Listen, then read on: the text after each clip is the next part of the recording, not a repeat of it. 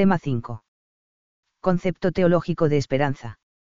En este capítulo vamos a estudiar en qué consiste la virtud teologal de la esperanza, y su significado y función en la vida cristiana.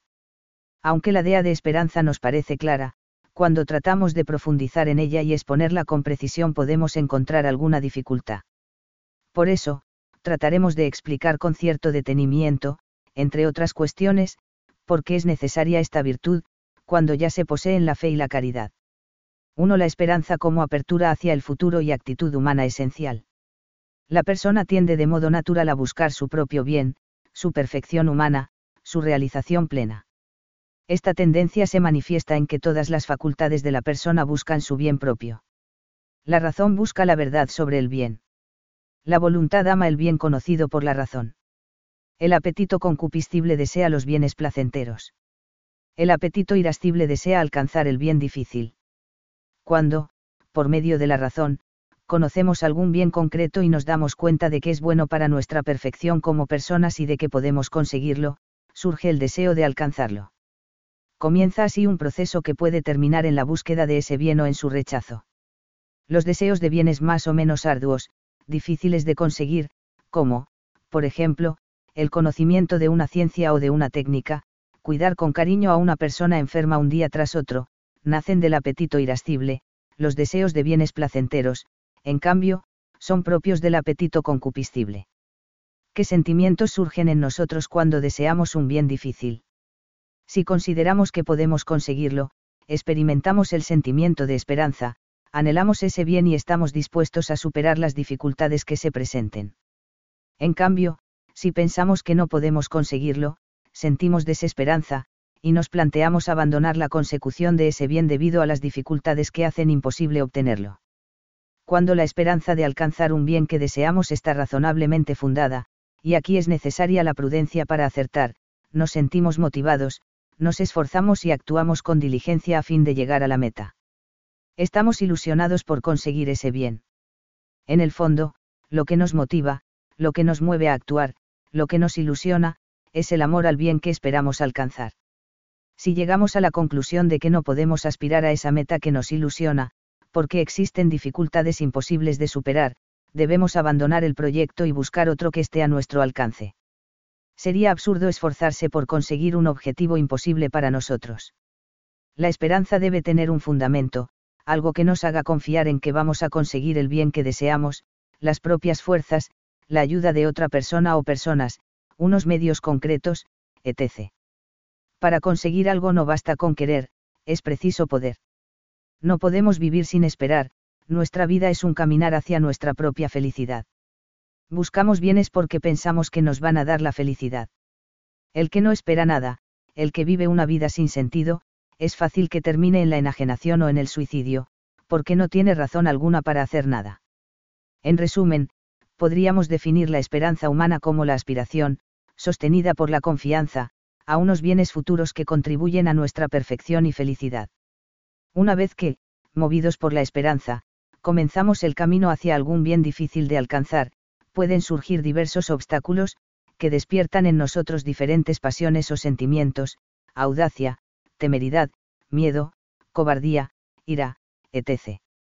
Para encauzar y educar esas pasiones hacia el bien, cuando nos enfrentamos a peligros graves, necesitamos la virtud humana de la fortaleza, y otras virtudes como la magnanimidad, la paciencia o la perseverancia, cuando no se trata de dificultades graves. El sentimiento de esperanza y estas virtudes humanas, como veremos, tienen una relación muy directa con la virtud teologal de la esperanza. 2. Enseñanza de la Sagrada Escritura sobre la esperanza teologal. 2.1. Antiguo Testamento. El Antiguo Testamento puede leerse como una exhortación a la esperanza, ciertamente, el núcleo de su mensaje es la promesa y la espera del Mesías, y, por tanto, de la salvación y de la unión con Dios. A pesar de todo, en el Antiguo Testamento no aparece todavía la esperanza con todos los aspectos que después nos revela Jesucristo. Y, sobre todo, falta la plena seguridad que nos ofrece la redención obrada por Cristo. La esperanza cristiana recoge y perfecciona la esperanza del pueblo elegido que tiene su origen y su modelo en la esperanza de Abraham en las promesas de Dios, esperanza colmada en Isaac y purificada por la prueba del sacrificio, cf. GN 17,4 a 8, 22,1 a 18. Esperando contra toda esperanza, creyó y fue hecho padre de muchas naciones, RM 4,18, CEC, N 1819. 2.2. Nuevo Testamento. Con la encarnación del Verbo se alcanza el cumplimiento de la esperanza anunciada en el Antiguo Testamento. Cristo es el fundamento de nuestra esperanza, ya que Él es el autor de nuestra salvación, en ningún otro, que no sea Jesucristo, está la salvación, pues no hay ningún otro nombre bajo el cielo dado a los hombres, por el que tengamos que ser salvados. Ech 5,12. Cristo Jesús nuestra esperanza, LTM 1,1. La esperanza es la atracción que Dios pone en nuestra alma hacia Él en razón de la cruz de Cristo, y yo, cuando sea levantado de la tierra, atraeré a todos hacia mí. Dida esto señalando de qué muerte iba a morir, y en 12,32 a 33. A la vez, Cristo nos revela el objeto de la verdadera esperanza, lo que podemos esperar confiando plenamente en Él, el reino de Dios, la unión con Dios, la verdadera felicidad del hombre. De todas las características de la esperanza expresadas en el Nuevo Testamento, señalamos las siguientes. A. El objeto de la esperanza es Dios y la vida eterna. San Pedro, en su primera carta, bendice a Dios Padre, que por su gran misericordia nos ha engendrado de nuevo mediante la resurrección de Jesucristo de entre los muertos a una esperanza viva, a una herencia incorruptible, inmaculada y que no se marchita, reservada en los cielos para vosotros, 1 P 1.34. También San Pablo habla, en la carta a Tito, de, la esperanza de la vida eterna, que ha prometido desde toda la eternidad el que no miente, Dios, Titi 1,2, cf. Titi 3,4 a 7. B. La esperanza se apoya en la promesa, el poder y la fidelidad de Dios y de Jesucristo. Por eso, no debemos temer. Dios está a nuestro favor. No temáis, pequeño rebaño, porque vuestro Padre ha tenido a bien daros el reino, le 12,32. Cuando me haya marchado y os haya preparado un lugar, de nuevo vendré y os llevaré junto a mí, para que, donde yo estoy, estéis también vosotros, y en 143. Si Dios está con nosotros, ¿quién contra nosotros? El que no perdonó a su propio Hijo, sino que lo entregó por todos nosotros, como no nos dará con él todas las cosas. RM 8,31 a 32. Mantengamos firme la confesión de la esperanza, porque fiel es el que hizo la promesa, Hebr 10,23. C. El objeto de la esperanza es futuro, pero está apoyado en algo que ya se tiene. Ya ahora somos hijos de Dios, y tenemos en nuestros corazones al Espíritu Santo. Mirad qué amor tan grande nos ha mostrado el Padre, que nos llamemos hijos de Dios, y lo somos. Queridísimos, ahora somos hijos de Dios, y aún no se ha manifestado lo que seremos. Sabemos que, cuando Él se manifieste, seremos semejantes a Él, porque le veremos tal como es, LJN 3,1 a 2. Una esperanza que no defrauda, porque el amor de Dios ha sido derramado en nuestros corazones por medio del Espíritu Santo que se nos ha dado, RM 5,5. D. La esperanza es espera paciente y perseverante. Y todos os odiarán a causa de mi nombre, pero quien persevir hasta el fin, ese se salvará, MT 10,22. Por tanto, hermanos, tened paciencia hasta la venida del Señor. Tened también vosotros paciencia, fortaleced vuestros corazones, porque la venida del Señor está cerca, Esti 5,78. E. La esperanza tiene una firmeza absoluta, Dios no puede mentir. Y por esto Dios, al querer demostrar con mayor claridad a los herederos de la promesa la inmutabilidad de su decisión, la reafirmó con un juramento, para que, gracias a dos cosas inmutables por las cuales es imposible que Dios mienta, los que buscamos refugio en la posesión de la esperanza que nos es ofrecida, tengamos un poderoso consuelo, que es para nosotros como ancla segura y firme de nuestra vida. Hebr 6,17 a 19. 3. Las enseñanzas del Magisterio. Son muy abundantes las enseñanzas del Magisterio sobre la virtud de la esperanza. Por motivos de brevedad, nos limitamos a exponer solo algunas y de modo sucinto. 3.1. Concilio de Trento. El Concilio de Trento afirma la existencia de la virtud de la esperanza junto al resto de las virtudes teologales, y sobre el objeto, el motivo y la necesidad de esta virtud, afirma que los justos deben, esperar de Dios, por su misericordia y por los méritos de Jesucristo, el premio eterno, Session B, de Justificatione, C16, CAM 26. Afirma también el Concilio de Trento que, aunque todos deben tener la más firme esperanza en la ayuda de Dios, no debe nadie prometerse algo absolutamente seguro, pues las personas pueden sustraerse a la gracia de Dios, cf. Idem, c13. 3.2. Concilio Vaticano II.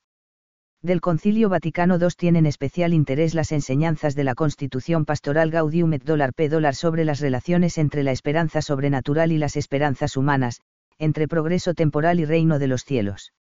La esperanza escatológica o esperanza de la vida eterna no aleja al cristiano de las actividades materiales, es el mensaje que se recuerda en el N21 de GS. La esperanza escatológica no disminuye la importancia de las tareas terrenas, sino que más bien proporciona nuevos motivos de apoyo para su cumplimiento. Es también una de las ideas centrales del CAP. 3. Que trata de la actividad humana en el mundo. El mensaje cristiano no aparta a los hombres de la construcción del mundo ni les impulsa a despreocuparse del bien de sus semejantes, sino que les obliga más a llevar a cabo esto como un deber. GS, N34. Se nos advierte que de nada le sirve al hombre ganar todo el mundo si se pierde a sí mismo. No obstante, la espera de una tierra nueva no debe amortiguar, sino más bien avivar, la preocupación de perfeccionar esta tierra, donde crece el cuerpo de la nueva familia humana, el cual puede de alguna manera anticipar un vislumbre del siglo nuevo. Por ello, aunque hay que distinguir cuidadosamente progreso temporal y crecimiento del reino de Cristo, sin embargo, el primero, en cuanto puede contribuir a ordenar mejor la sociedad humana, interesa en gran medida al reino de Dios, GS, N39. Los cristianos cada uno según su vocación son llamados a ser ciudadanos de la ciudad celeste, pero, al mismo tiempo, son ciudadanos de la ciudad terrena de modo pleno. La fe y la esperanza de ningún modo pueden ser motivos de alienación para el cristiano, sino todo lo contrario, le llevan a enfrentarse con seriedad a la actividad humana. El cristiano no solo cree, espera y ama a Dios cuando realiza actos explícitos de estas virtudes, cuando hace oración y recibe los sacramentos puede vivir vida teologal en todo momento, a través del ejercicio de todas las actividades humanas nobles, puede y debe vivir vida de unión con Dios cuando procura realizar con perfección los deberes familiares, profesionales y sociales. Construyendo la ciudad terrena, puede y debe construir la ciudad de Dios. 3.3. La encíclica Spi Salvi. Entre las enseñanzas más recientes sobre la esperanza es necesario citar la encíclica de Benedicto XVI Spi Salvi, 30 de septiembre de 2007. Benedicto XVI comienza su encíclica citando unas palabras de la carta de San Pablo a los romanos, 8,24, Spii salvi en esperanza fuimos salvados. Dios nos ha dado la esperanza de la salvación, gracias a la cual podemos afrontar nuestro presente.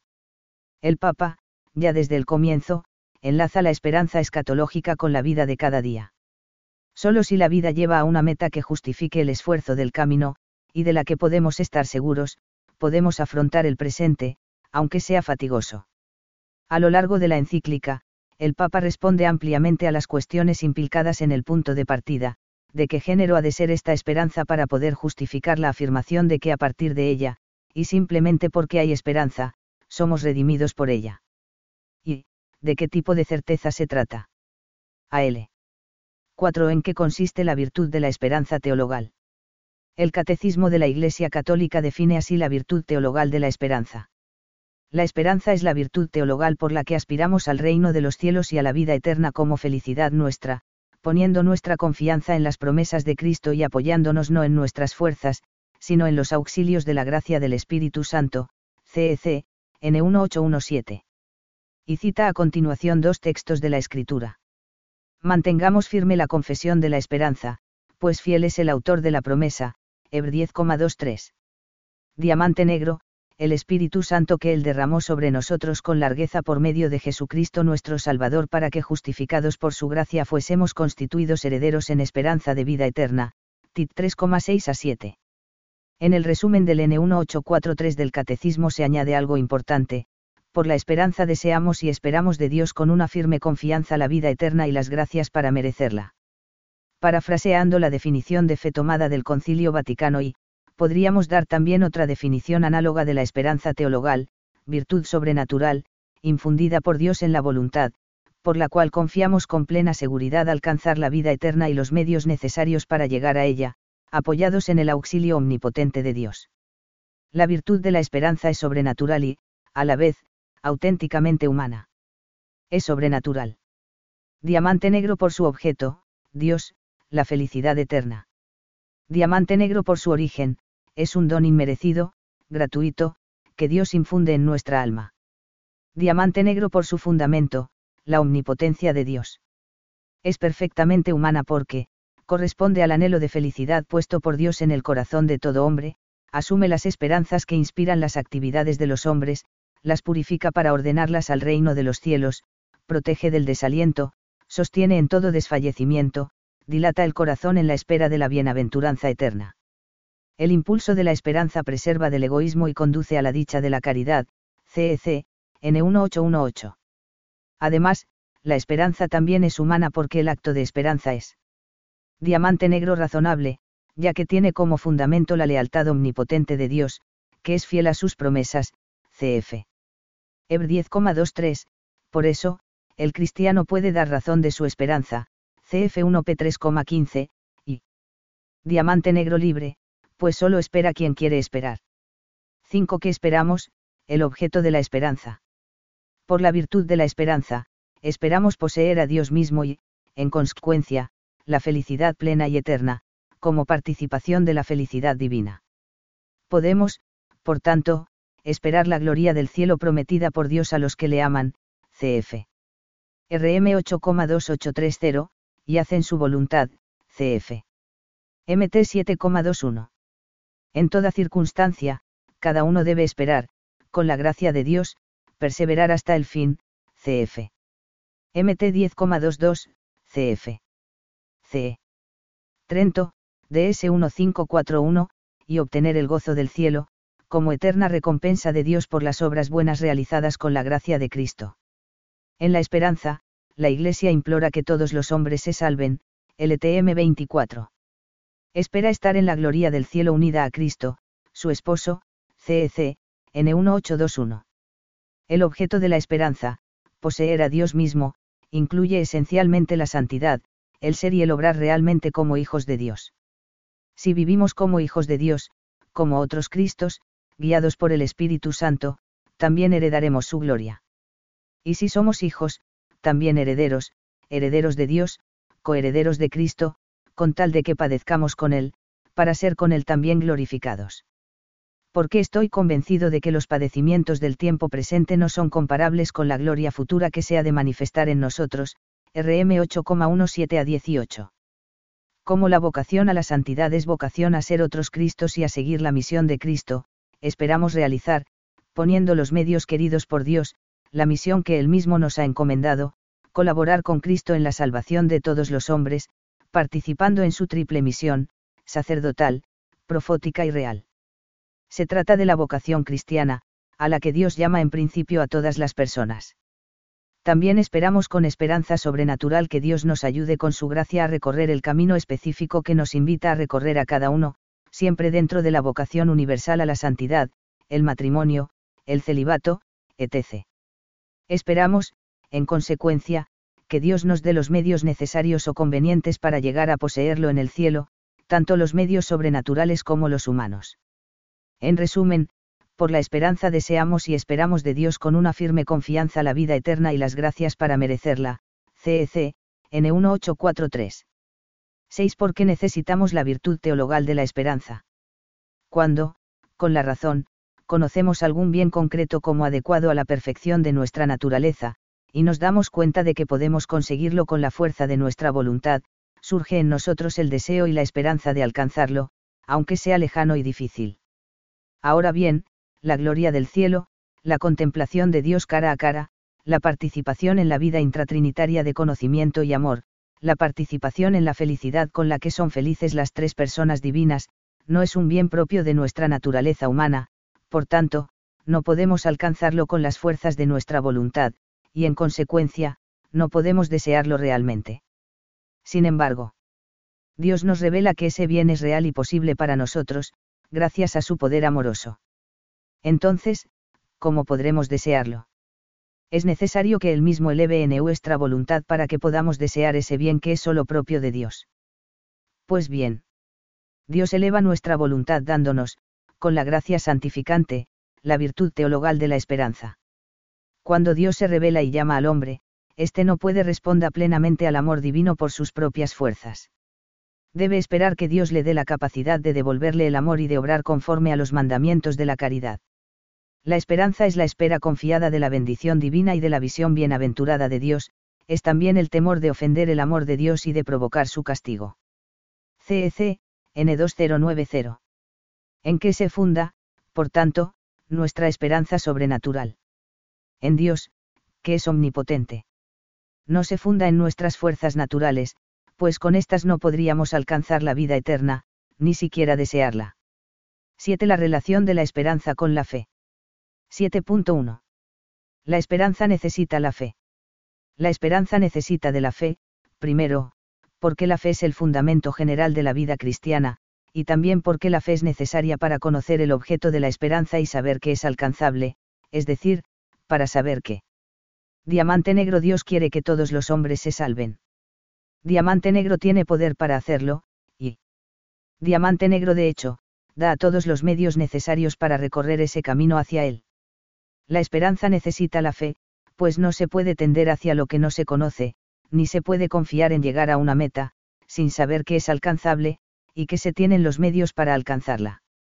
La esperanza tiene como fundamento un acto de conocimiento, un acto de fe, que comprende tanto la bondad del bien al que se tiende, como la posibilidad de alcanzarlo en razón de la promesa de un Dios omnipotente, amante, misericordioso y leal. 7.2 la fe necesita la esperanza. La fe necesita la esperanza para ser eficaz, no le basta solo la caridad en efecto, sin la esperanza de la salvación, la fe se transformaría en una verdad quizá atractiva y sugerente, pero inútil en la práctica, ineficaz en las diversas situaciones personales concretas de la vida cristiana y en la búsqueda del fin último, de la felicidad. Más aún, siguiendo las enseñanzas de Santo Tomás, cf. STH, 1, Q4, a7 y Q17, A7, podemos afirmar que la esperanza estimula la fe, acrecienta el deseo de conocer más y mejor a Dios, que es Él. Bien que confiamos alcanzar. Diamante Negro ayuda a perseverar en la fe, a adherirse a ella con más firmeza, a superar los obstáculos que se oponen a ella. En definitiva, da a la fe estabilidad y perfección. 7.3. La certeza de la fe y la certeza de la esperanza conviene distinguir entre la certeza intelectual de la fe, y la certeza o seguridad de la esperanza. La certeza de la esperanza no significa saber con certeza que me voy a salvar, sino confiar en que Dios me da todos los medios que necesito para salvarme, aunque yo puedo fallar. La certeza de la esperanza es, por tanto, una certeza moral, apoyada en la certeza de fe de saber que Dios quiere que todos los hombres se salven cuando me siento capaz de todos los horrores y de todos los errores que han cometido las personas más ruines, comprendo bien que puedo no ser fiel. Pero esa incertidumbre es una de las bondades del amor de Dios, que me lleva a estar, como un niño, agarrado a los brazos de mi padre, luchando cada día un poco para no apartarme de él. 5. José María Escribá, 198114,3. El protestantismo confunde certeza de fe y certeza de esperanza, o incluso fe y esperanza, ya que afirma precisamente la certeza infalible de la propia salvación personal. El concilio de Trento, siguiendo la enseñanza de la Sagrada Escritura, se al paso de ese error cuando dice, aunque todos tienen que tener la más firme esperanza en la ayuda de Dios, no debe nadie prometerse algo absolutamente seguro. Pues deben temer, sabiendo que han renacido a la esperanza de la gloria, pero a la gloria todavía no, cf. DC 823 a 826. Una esperanza entendida como certeza infalible de la propia salvación paraliza de hecho la vida cristiana, hace inútil la cooperación del hombre. 8. La relación de la esperanza con la caridad. El impulso de la esperanza preserva del egoísmo y conduce a la dicha de la caridad, CCN 1818. La esperanza, edificada sobre la fe, es el fundamento de la caridad, abre el camino del amor a Dios. 8.1 la esperanza y la caridad se necesitan mutuamente. La esperanza necesita de la caridad para estar viva y traducirse en verdaderos actos meritorios de cara a la vida eterna.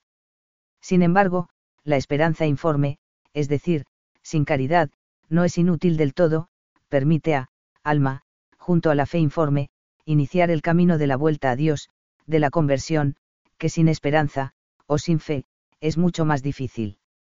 La esperanza viva, formada por la caridad, busca a Dios como un bien no solo alcanzable, sino del que ya se está disfrutando, del que ya se poseen realmente las primicias, y ese convencimiento de estar ya amando realmente a Dios hace que aumente el deseo de unirse cuanto antes totalmente a Él. Por eso, las personas verdaderamente enamoradas de Dios, los santos, manifiestan ardientemente ese deseo y esa confianza. En cuanto al orden entre la esperanza y la caridad, formalmente es superior y primera la caridad, ya que, sin ella, la esperanza está muerta y es ineficaz, y además la caridad une ya efectivamente con Dios. Sin embargo, desde otro punto de vista, la esperanza se puede considerar como anterior a la caridad, ya que ésta se apoya en la esperanza de Dios, y ambas se sustentan en la fe. En efecto, dada la distancia que hay entre el hombre y Dios, no puede haber verdadera caridad, sin la seguridad de alcanzar lo que da precisamente la esperanza. En resumen, podemos decir que la esperanza se encuentra entre las otras dos virtudes teologales, constituye como el paso de la fe a la caridad. 8.2 e y con acento desprecio de la esperanza. En nuestra época, como en otras, se observa una cierta tendencia a despreciar la esperanza, porque se piensa que luchar en esta vida para alcanzar un premio es egoísmo. Desear la propia salvación, la propia santidad y felicidad, el premio, es algo bueno y sobrenatural, pues no es más que otra forma de expresar el deseo de Dios. Dios quiere esa felicidad eterna para nosotros, nos ha creado para hacernos felices entrando en amistad con Él en esta vida y después en el cielo. No querer la propia felicidad sería contrario a nuestra naturaleza, creada por Dios, no querer nuestra felicidad eterna sería contrario al querer de Dios y, por tanto, una ofensa a su amor por nosotros. Además, todo bien, aunque se busque desinteresadamente, si es un bien verdadero, es siempre un bien para el sujeto. El deseo de la felicidad plena, que Dios ha puesto en lo más íntimo del corazón humano para que lo busquemos a Él como bien absoluto, y que constituye el objeto de la esperanza cristiana, es bueno, y nada tiene que ver con el egoísmo, que consiste en buscar la felicidad en el endiosamiento del yo, y no en Dios. Otra cosa es que el deseo de Dios y el amor a Él deban ser purificados a lo largo de esta vida. Por ejemplo, debemos pedir al Señor que nos ayude a amarlo a Él solo por ser quien es. Bondad infinita, de modo que la intención de nuestras acciones sea solo el amor a Dios. Además, el Espíritu Santo, si somos dóciles a sus inspiraciones, nos purifica de diversos modos, haciendo que pasemos por las dificultades que más nos convengan. La Iglesia rechazó explícitamente las tesis protestantes y jansenistas contra la honestidad de la esperanza, y las explicaciones de corte quictista o semiquietista, Molinos, Fenelon, sobre la llamada santa indiferencia, amor puro, etc niega, por tanto, que sea bueno un amor sin esperanza, un amor a Dios que incluyera la indiferencia total ante la propia salvación, ante la propia posesión de Dios y la felicidad consiguiente.